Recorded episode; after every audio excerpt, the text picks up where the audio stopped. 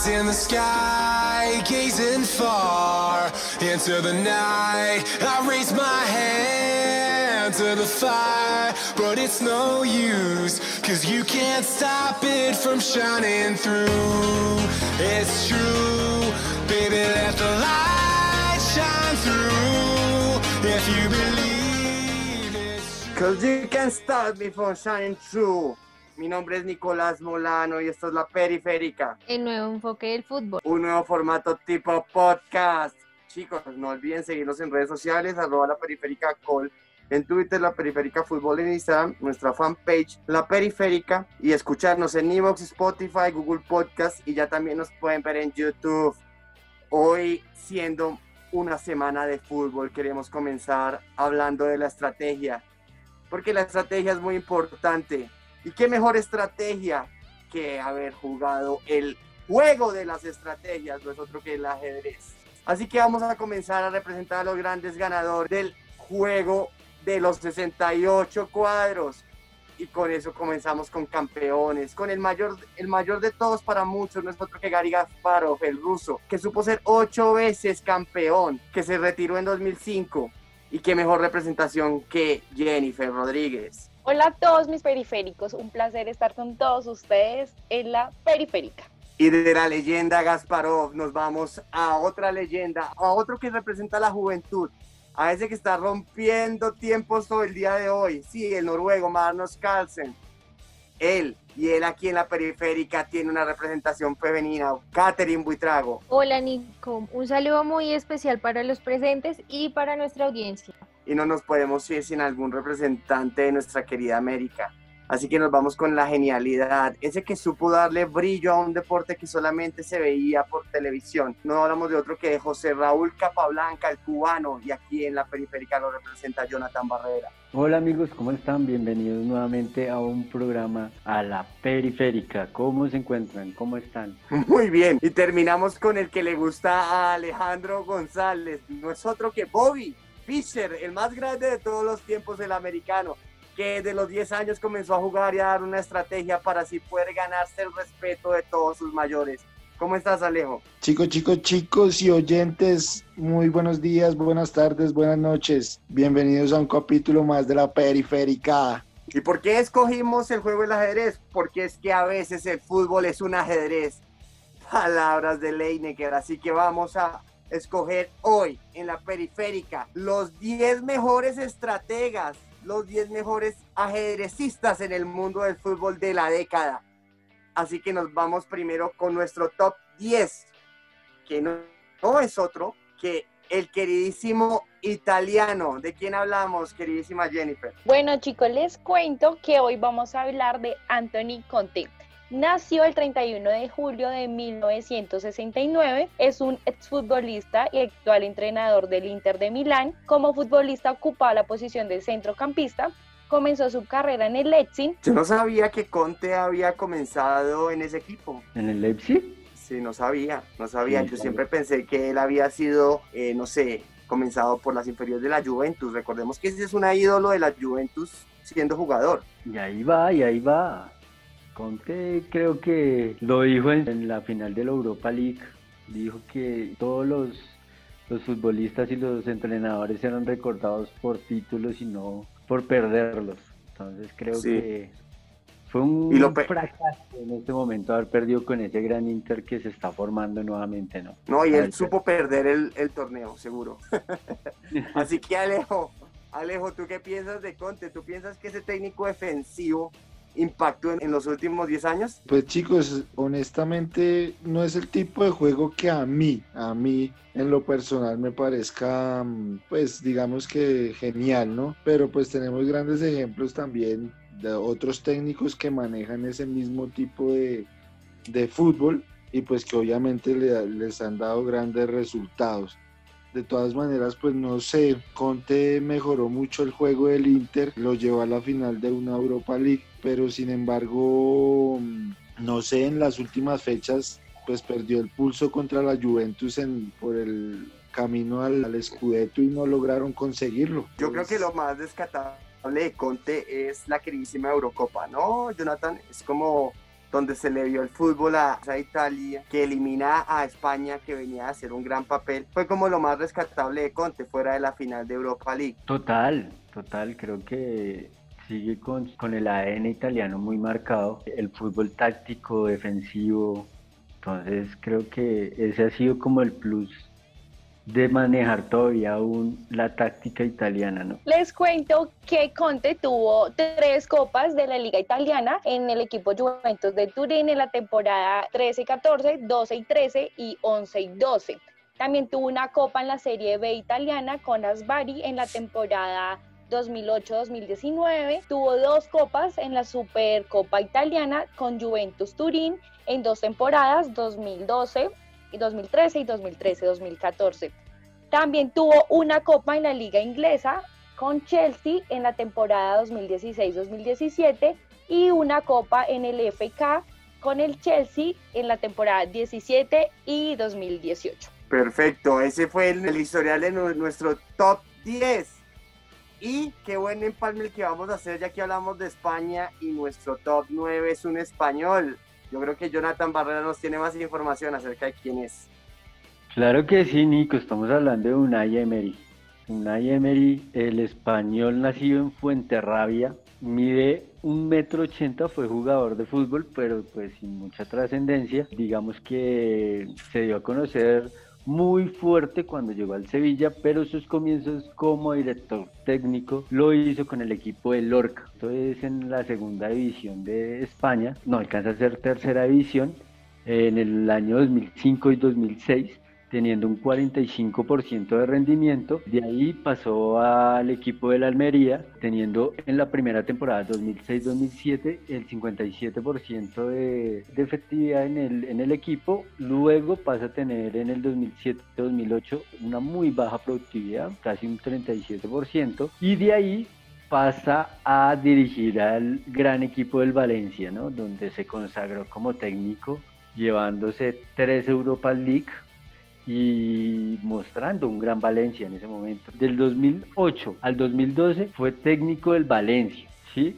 Luego pasa en el 2012 al 2013 al Spartak de Moscú y en el 2012 al 2016 empieza su gran hegemonía con el Sevilla ganando las tres Europa League que tiene en ese momento en el palmarés como gran técnico y mostrando un gran Sevilla en ese momento, dándole pelea a, los tres grandes de, de España como fue Real Madrid, Barcelona y el Atlético. Luego de ahí, de ganar sus tres Europa League, pasa a dirigir al Gran Paris Saint Germain, pero pues lastimosamente tiene un gran amargo recuerdo en un partido contra el Barcelona, ¿no?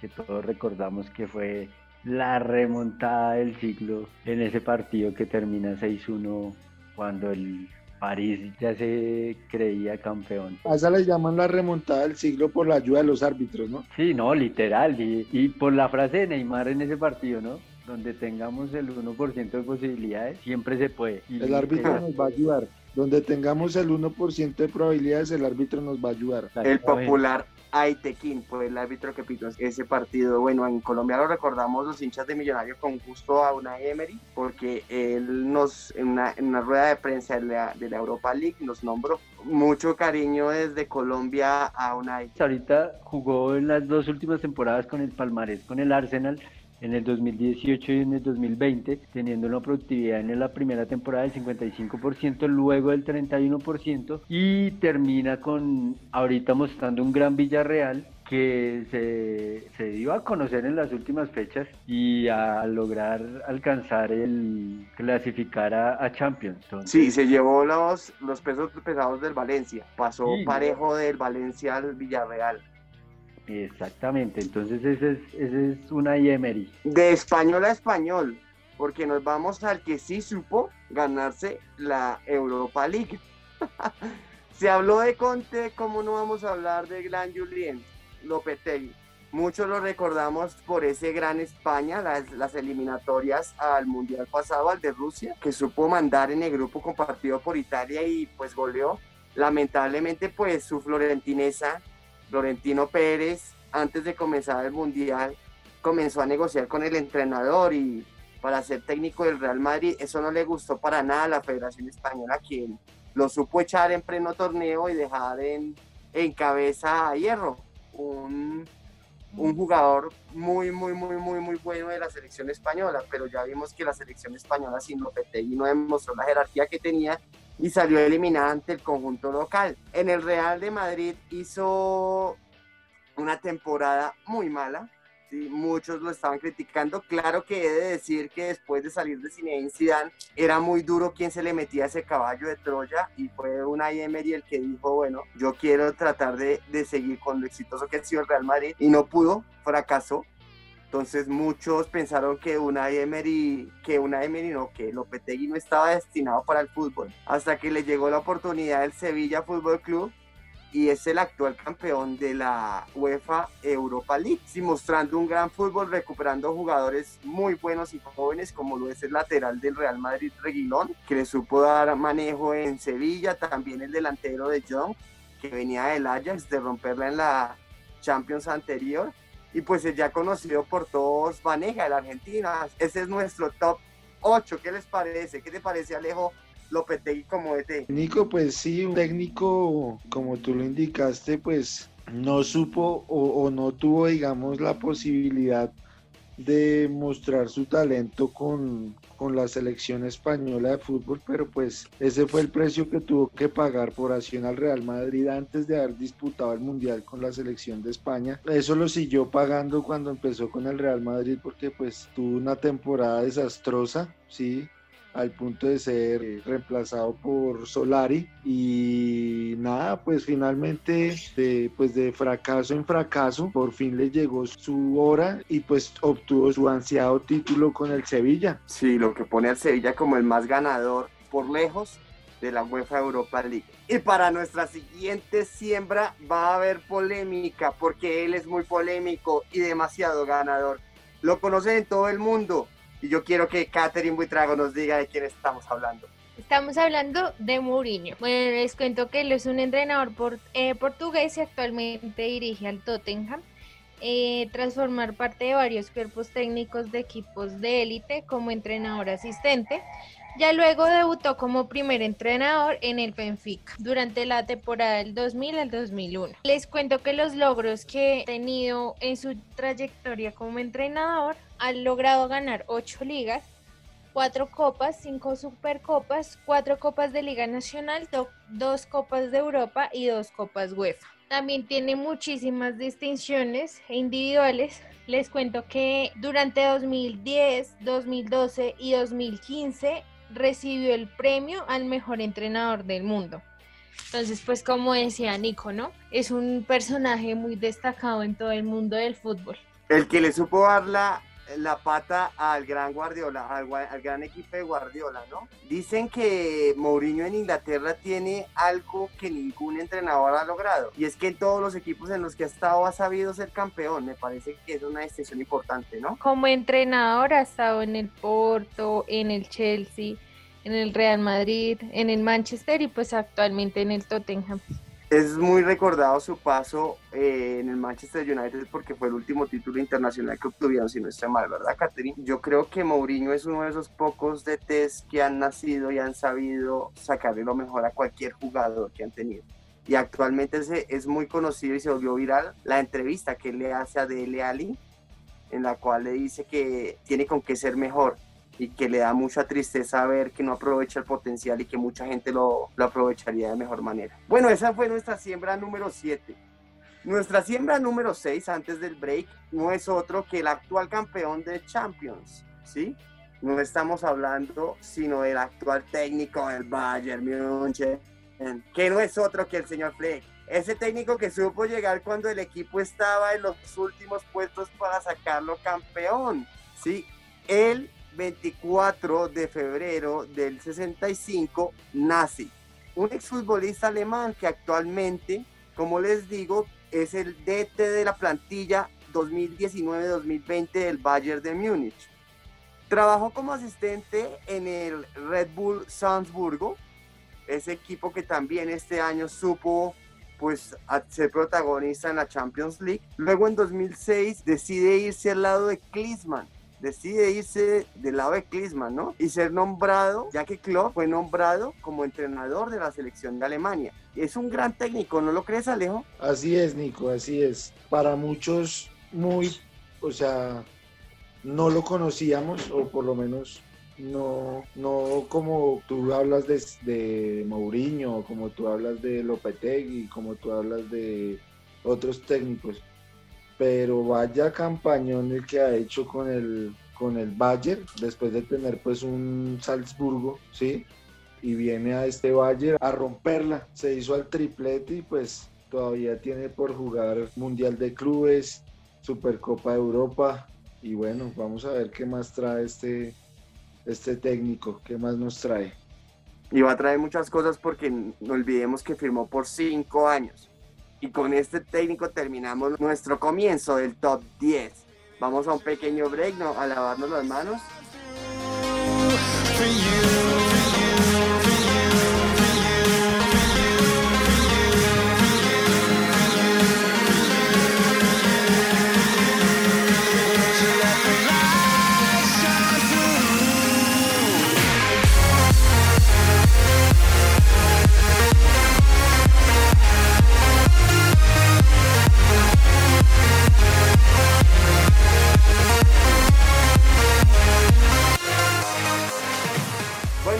Nuestro break. ¿Se lavaron las manos, chicos? Obvio, Bobis. Obvio, sí. Carita feliz para todos. No olviden seguirnos en nuestras redes sociales. La recordamos, arroba la periférica de Col en Twitter, la periférica fútbol en Instagram, nuestra fanpage La Periférica, escucharnos por Evox, Spotify, Google Podcast y vernos en YouTube. La sección que cada día nos gusta más, datos periféricos. Comenzamos por mi amigo Jonathan Barrera. ¿Qué datos me traes hoy? Bueno, Nico, pues te cuento que el Atlético Huila está en espera de una respuesta en estos días sobre una demanda que interpuso contra el Génova. Este caso fue por el jugador Kevin Agudelo.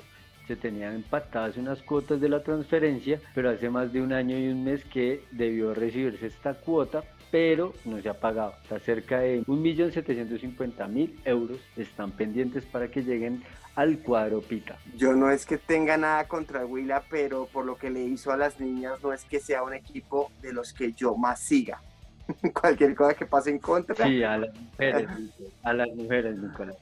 estaría yo de acuerdo que le pasara. ¿Qué otra noticia nos tienes, Katherine? Cuéntanos. Bueno, les cuento que este miércoles que pasó, los clubes votaron a favor de jugar playoff y no cuadrangulares. Finalmente, y después de discutir tanto la opción de jugar en una sola zona, se definió que se va a jugar en cada ciudad. Entonces los equipos podrán pues tomar esta ventaja que es jugar en localía. Los cruces de cuartos de final entre los ocho clasificados finalmente serán partidos ida y vuelta y no habrá cuadrangulares por el tema del tiempo. También se definió cuándo empieza el torneo y cuándo finaliza. Les cuento que el torneo se tiene estimado que inicie el 19 de septiembre y que finalice el 27 de diciembre. Sí, también se definió que va a haber una especie de liguilla por un cupo a, a Copa Sudamericana. Sudamericana. Yo la verdad esperaba que mi amigo Alejandro González nos dé el último dato del día de hoy. Claro que sí, Nico.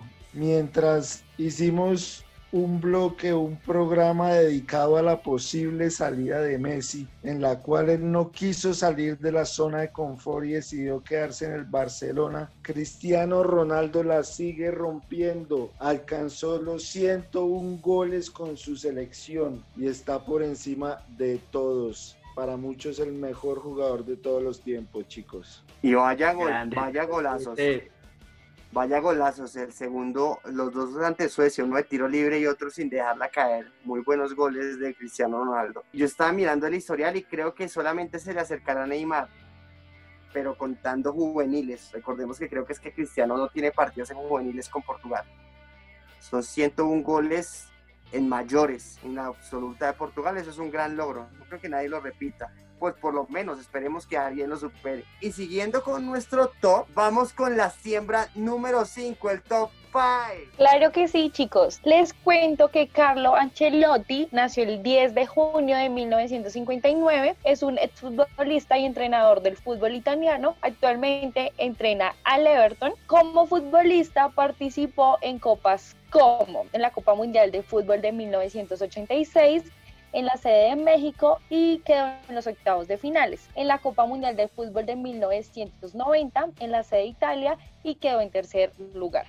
La participación en las Eurocopas, una fue una Sub-21 de 1980 y quedó en los cuartos de finales y la otra fue Eurocopa de 1988 la sede Alemania y quedó de semifinal. Su trayectoria como entrenador pues ha sido como bastante larga. Comenzó en 1992 entrenando a Regiona, luego fue contratado por el Parma en 1996 y logró un subcampeonato en la Serie A.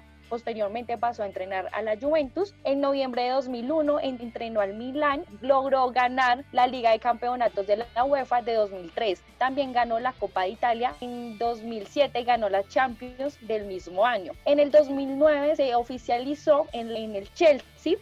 En 2011 pasó a París Saint-Germain y ganó la Liga de 2012-2013. En la Copa de Francia y la Liga de Campeones fue eliminado en los cuartos de finales estando en París Saint Germain. Después de esto pasó al Real Madrid.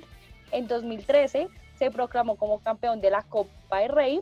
Tengo un dato acá súper importante que es que Ancelotti es uno de los entrenadores con más finales disputadas, tres finales de la Champions League con el Milan en el 2003, 2005, 2007 y una en el Real Madrid en el 2014. En el 2015 él pasó al Bayern Múnich, ganó el Bundesliga, pero acá no le fue tan bien como en otros equipos porque perdió un partido 3 a 0 ante el Paris Saint-Germain y el día siguiente fue despedido. Siempre Ancelotti, Ancelotti siempre lo han tratado mal, ¿no? O sea, estoy escuchando muchas veces que lo han despedido y Jenny más adelante nos va a decir lo que pasó en Italia.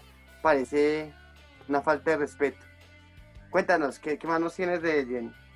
Eh, en después de esto pasó en el 2018, llegó a Napoli, pero acá tampoco le fue tan bien. También lo despidieron, chicos. O sea, dos años seguidos que lo despidieron. Sí, pero a eso me refería, Jenny. Y, y esa en Napoli yo me acuerdo mucho porque él con el Napoli clasifica a la siguiente ronda de la Champions League con un equipo muy humilde con el Napoli y lo despiden porque él no se supo llevar con el técnico. Nosotros queremos mucho a ese técnico, ¿verdad, Jenny?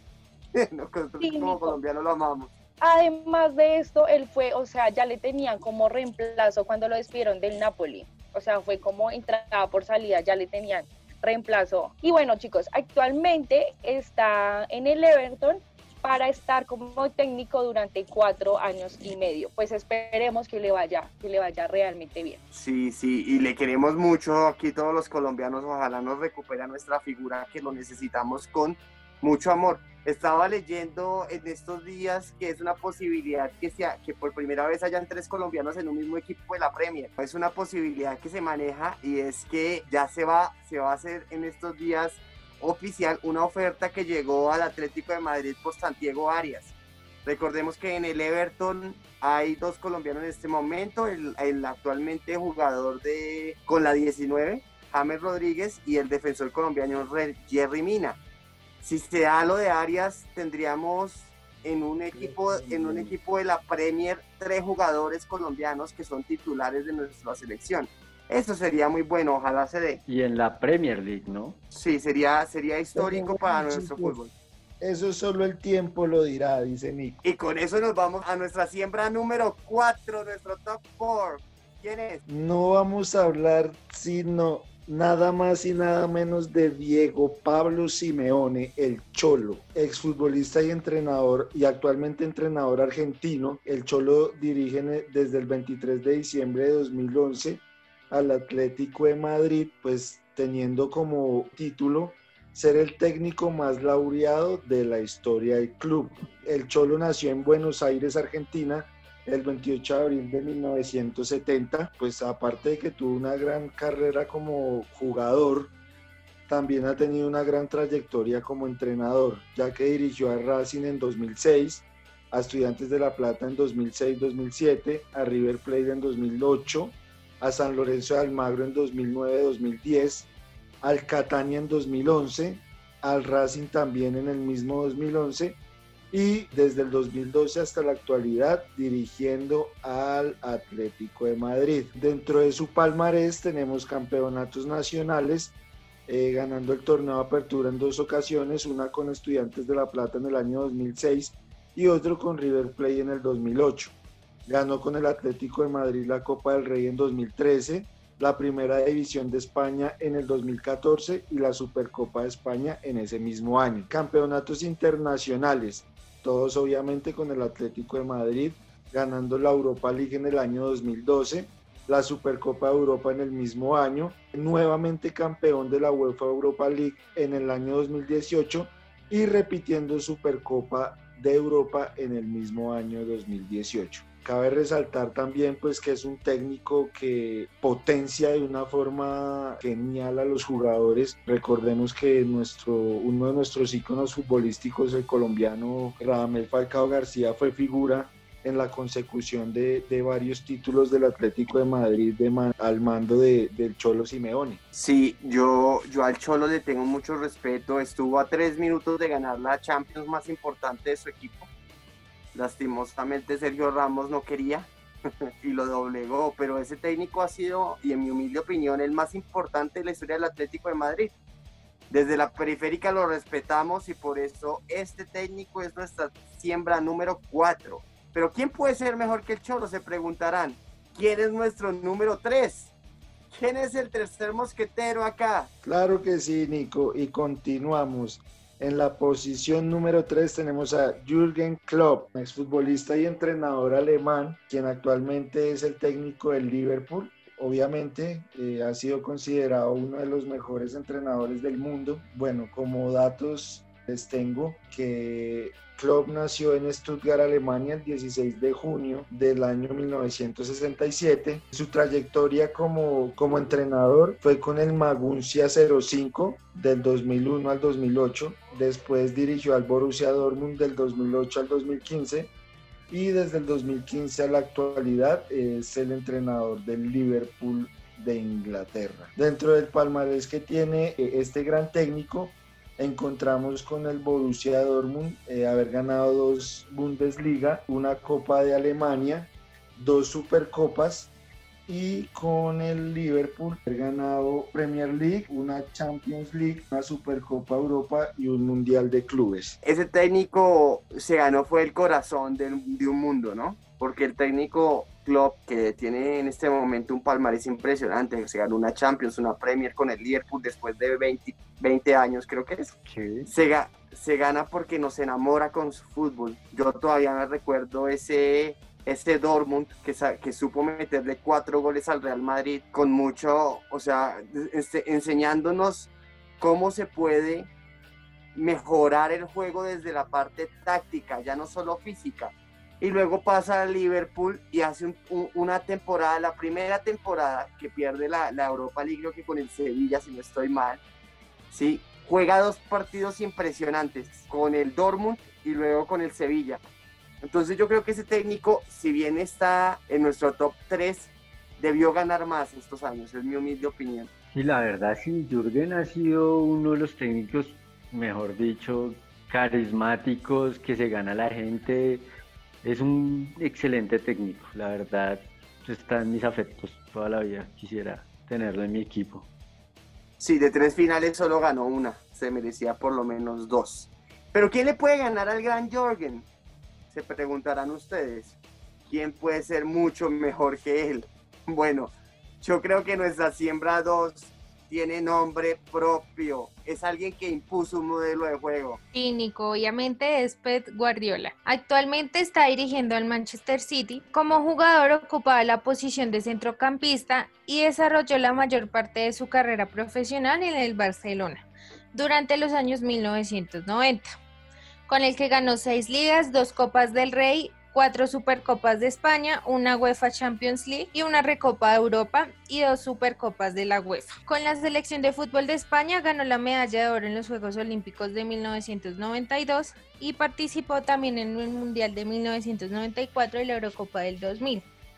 Su carrera como entrenador inicia en el Barcelona de la Segunda División durante el 2007 al 2008 Luego ya pasó a dirigir al Barcelona de la primera división desde el 2008 hasta el 2012. En 2013 llega al Bayern Múnich hasta el 2016 y luego de esto llega el equipo que actualmente está dirigiendo, como les mencioné anteriormente, es Manchester City. Los logros de Guardiola han sido como entrenador, ha logrado ganar 8 ligas, 5 copas, 5 supercopas, 3 copas de la liga, 2 copas continentales, 3 supercopas de Europa y 3 copas intercontinentales UEFA. Yo creo que ese técnico ha ganado todos los años, ¿no, Kate? Todos los años ha ganado algo. Sí, Nico, igual es un técnico que se ha destacado muchísimo en su labor, tanto como futbolista como técnico. Entonces aquí en el mundo del fútbol es bastante reconocido. Igual vale mencionar que también tiene muchísimas distinciones. Entre 2018 y 2019 ganó por el, el premio al entrenador del año de la Premier League. Chicos, yo creo que lo que hizo fue imponer un modelo de juego. No sé cuántos técnicos hayan impuesto su modelo de juego por encima de la cuantía de los números, de los títulos, ¿no? A Guardiola se le va a recordar por ese magnífico Barcelona y por cómo todo, todos los equipos a los que fue siempre decían tienen el sello Guardiola y jugaban a posesión, a destruir el planteamiento rival. No sé ustedes qué piensen. Nico, lo que pasa es que se le dio todo. A Guardiola pudo imponer su sistema de juego y jugadores que le pudieran dar el sistema de juego. Enfrente de, llegó a tener un Messi conectado, un Iniesta en su mejor momento, un Xavi y un Puyol que dejó insignia en el equipo, tenía el arco seguro con Valdés y, formó un pequeño chico llamado Busquets, que creo que es el baluarte más grande que ha dejado Guardiola en la era de Barcelona, mucho más que Messi, porque lo que fue Busquets para el Barcelona y lo que sigue siendo es brutal. Y nuestros oyentes estaban esperando por este nombre. ¿Quién fue el ganador de nuestro top 10? ¿Quién fue para la periférica el mejor técnico del mundo? Bueno, no pudo ser otro, yo creo que ya saben de quién estamos hablando. Pues sí, Nico, estamos hablando nada más ni nada menos que el gran Zinedine Zidane en donde inició su carrera como director técnico un 26 de junio del 2013, en donde fue nombrado como segundo entrenador o asistente de Carleto Ancelotti en la plantilla del Real Madrid. Eso fue para la temporada 2013 y 2014, en la que el equipo logra la final de la Copa del Rey ante el Barcelona. Ese se considera que fue el primer título que alza Zinedine Zidane estando en las bancas del Real Madrid. Digamos que también se alza con la décima Copa de Europa tras superar en la prórroga de la final de Lisboa 4-1 al Atlético de Madrid. En el 24 de junio del 2014 pasó a ser nombrado el primer entrenador del Real Madrid de Castilla, equipo filial del club madridista en el que permaneció hasta su nombramiento como entrenador del primer equipo del club en enero del 2016. En su primera etapa, que empezó el 4 de enero del 2016, fue nombrado como entrenador del primer equipo del Real Madrid en sustitución de Rafa Benítez. Debutó en el Estadio Santiago Bernabéu con victoria 5-0 ante el Deportivo de La Coruña. Bueno, la primera derrota que tuvo el técnico llegó en el derby que cayó 1-0 ante el Atlético de Madrid en su primer clásico jugado y se impuso también ante el Barcelona en el Camp Nou 2-1 ganándole al equipo vizcaíno. Bueno, también te cuento que ganó la Liga de Campeones, imponiéndose ante el Atlético de Madrid nuevamente en la final de Milán el 28 de mayo, logrando su primer título como entrenador y se unió de esta forma al selecto grupo de campeones de Europa de clubes como jugadores y entrenadores, ya que ganó estas dos, tanto jugador como siendo entrenador y además siendo el primer francés en conseguir este la orejona, ¿no? Bueno, en su segunda temporada, ya entrando en el 2016-2017, logró un histórico doblete en donde se programó el campeón de la liga y el campeones de Europa sea de la Champions League por segunda vez consecutiva, que el club no lograba desde el año 1958. Además se alzó con los títulos de la Supercopa de Europa y el Mundial de Clubes. En su tercera temporada, en el 2017 y 2018, se programó campeón de Europa por tercera vez consecutiva. Fue campeón del mundo y supercampeón de España y de Europa y fue distinguido a nivel individual por la FIFA como el mejor entrenador mundial. Al término de dicha temporada, el 31 de mayo, anunció en conferencia de prensa de su, de su decisión de no continuar en el cargo. Ya en su segunda etapa, que duró 284 días que se marchó del club 11 de marzo del 2019 se oficializó su vuelta al Real Madrid con un contrato hasta junio del 2022. Con el de vuelta en el banquillo, el Real Madrid se llevó la Superliga de España ante el Atlético de Madrid en los penaltis, como ya ocurriera en la final de la Champions League del 2016. Y el 16 de julio del 2020 ganó su segunda liga al mando del equipo blanco tras el confinamiento impuesto por la crisis del COVID-19. Entonces, pues podemos decir que Zinedine Zidane cuenta en este momento con 11 títulos como entrenador, siendo él el segundo entrenador con más títulos de la banca madridista. Tiene 3 Champions League, 2 Mundiales de Clubes, 2 Supercopas de Europa, 2 Ligas y 2 Supercopas de España. Y pues muchachos, esto es lo que tenemos del gran Zinedine Zidane, odiados por muchos los colombianos, pero pues los números hablan por sí solos y tenemos que ser objetivos con lo que para la periférica podemos llamar como el mejor entrenador de la década. No podía ser otro que Zinedine Zidane. Chicos, les agradecemos por haberse quedado hasta el final del video. No olviden seguirnos en redes sociales si les gustó. Arroba la periférica en Twitter, la periférica fútbol en Instagram, nuestra fanpage la periférica, escucharnos en Google podcast, Spotify y vernos en YouTube. Y a todos los invitamos a que nos sigan en nuestras redes sociales para que estén a la vanguardia de lo que ocurre en el mundo del fútbol. Y por qué no, que nos hagan llegar sus opiniones acerca del tema del día. Si quieren que hablemos de algún tema, no duden en escribirnos. Chao, chao. Chao chicos, de nuestra parte eso fue todo. Chao chicos, un placer estar con todos ustedes en la periférica. Feliz noche, feliz día, feliz tarde. Perdón por tan poco, gracias por tanto. Chicos, chicos, chicos, chicos, que Dios los bendiga y chao.